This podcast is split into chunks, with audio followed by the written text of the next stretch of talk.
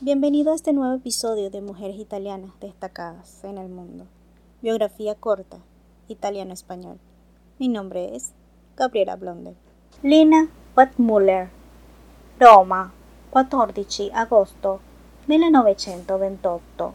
È la prima regista ammessa a partecipare al Festival di Cannes. È la prima donna nella storia candidata all'Oscar come migliore regista. Traducción. Lina Wettmuller, Roma, 14 de agosto de 1928. Fue la primera directora cinematográfica aceptada a participar en el Festival de Cannes.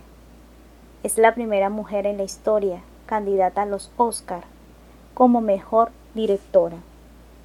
Estoy muy contenta, me has acompañado en este episodio. Recuerda que encontrarás algunos enlaces en las notas del podcast, accesitos de interés y recursos adicionales. No te pierdas el próximo episodio. Gracias.